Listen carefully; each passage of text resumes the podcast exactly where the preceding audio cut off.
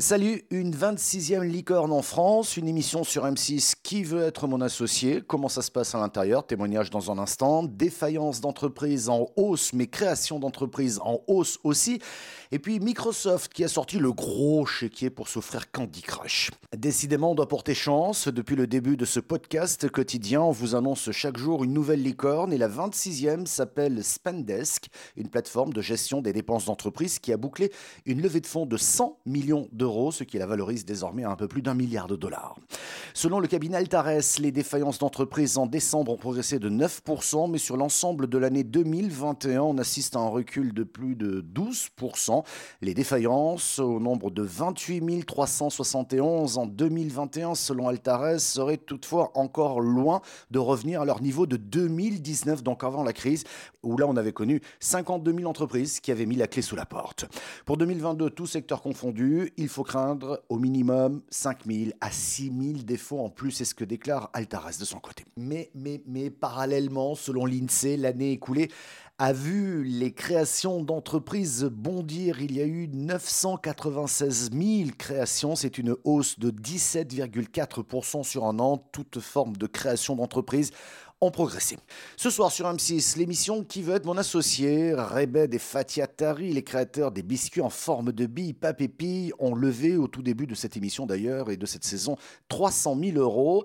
Salut Rebed, on est dans quel état d'esprit lorsqu'on se prépare à convaincre des investisseurs devant les caméras de télévision? Salut Michel, bah écoute, euh, toi-même tu sais, hein, je suis plutôt d'habitude d'humeur euh, cool et je, suis, euh, je m'exprime assez facilement. Mais quand tu as un enjeu comme qui veut être mon associé et que c'est vraiment un tournant de ta vie, tu as une énorme pression. Et quand tu le vois sur l'émission, euh, moi j'ai bugué au début parce que franchement, je m'étais mis une telle pression. Et heureusement que Fatia était là parce que c'est elle qui a porté tout le pitch, qui m'a remis en selle. Et, euh, et, après, on a pu dérouler euh, qui on était. Quoi. Fatia qui est ton épouse, on le rappelle. Mais vous vous êtes entraîné avant? Bah écoute, nous on a su quatre jours avant qu'on allait, qu'on allait filmer. Ils nous ont dit, vous avez quatre jours pour vous préparer, il faut préparer la scénographie, il faut préparer le pitch, il faut faire la valorisation, tu vois. Il faut vraiment pas se tromper parce que c'est euh, le, principe de qui veut être mon associé, c'est tu me proposes une valo, c'est soit tu repars avec ce qu'on te propose et que tu trouves un deal, soit c'est mort. Tu n'as pas une deuxième chance. Et, nous, à ce moment-là, on avait vraiment besoin d'argent. C'était une période où c'était très compliqué pour nous. Donc, euh, quand on est arrivé qu'il fallait préparer le pitch, bah, on a dû se regarder avec Fatia, tu te mets devant une glace, tu essaies de présenter qui tu es mais c'est surtout que tu as un timing. Tu as trois minutes. Et euh, toi-même, tu as déjà fait des concours de pitch. Tu as trois minutes, c'est trois minutes, on t'arrête. tu vois. Donc euh, là, il fallait vraiment qu'on y aille à fond. Et surtout, qu'on arrive à expliquer qui on était et qu'est-ce qu'on allait faire de, de cet argent.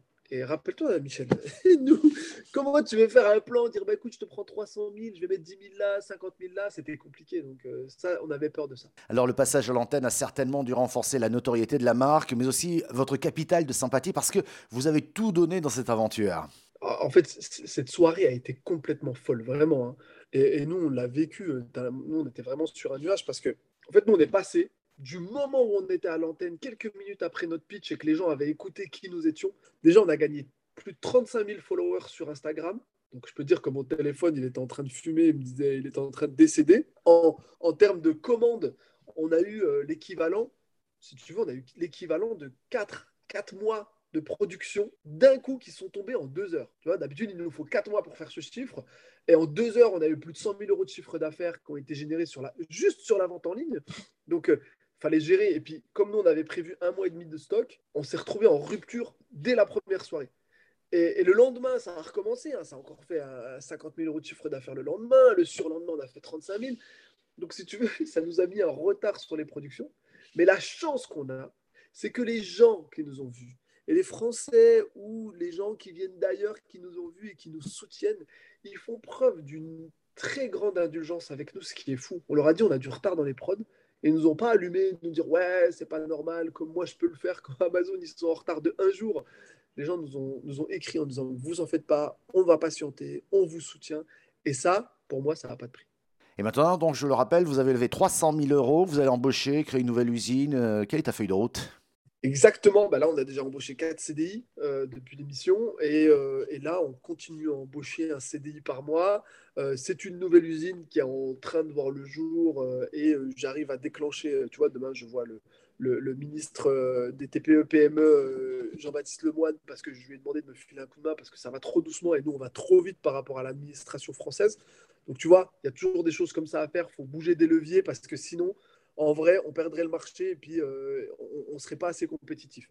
Et comme on veut le garder en Made in France, je t'avoue, on doit vraiment bouger les gens parce que sinon, si je voulais être en Pologne ou en Turquie, l'usine, elle serait déjà montée depuis un mois. Hein. Mais on veut vraiment que ça se fasse en France, même s'il y a des difficultés. On va les surmonter, on va trouver la clé. Donc là, actuellement, c'est vraiment ça qu'on est en train de faire. Merci beaucoup. Tiens, pour finir, deux news de ouf. Microsoft qui a fait un chèque de 70 milliards de dollars pour s'offrir Activision, c'est la maison mère de Candy Crush.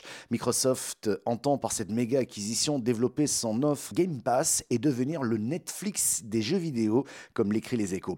Et puis il y a Bic, le roi du stylo à billes, qui se lance dans le tatouage semi-permanent. Bic a racheté Inkbox, une marque canadienne de tatouage semi-permanent vendue en ligne. 65 millions de dollars dans cette opération. Fini donc les tatouages directement avec le stylo Bic sur la peau. Salut, à demain.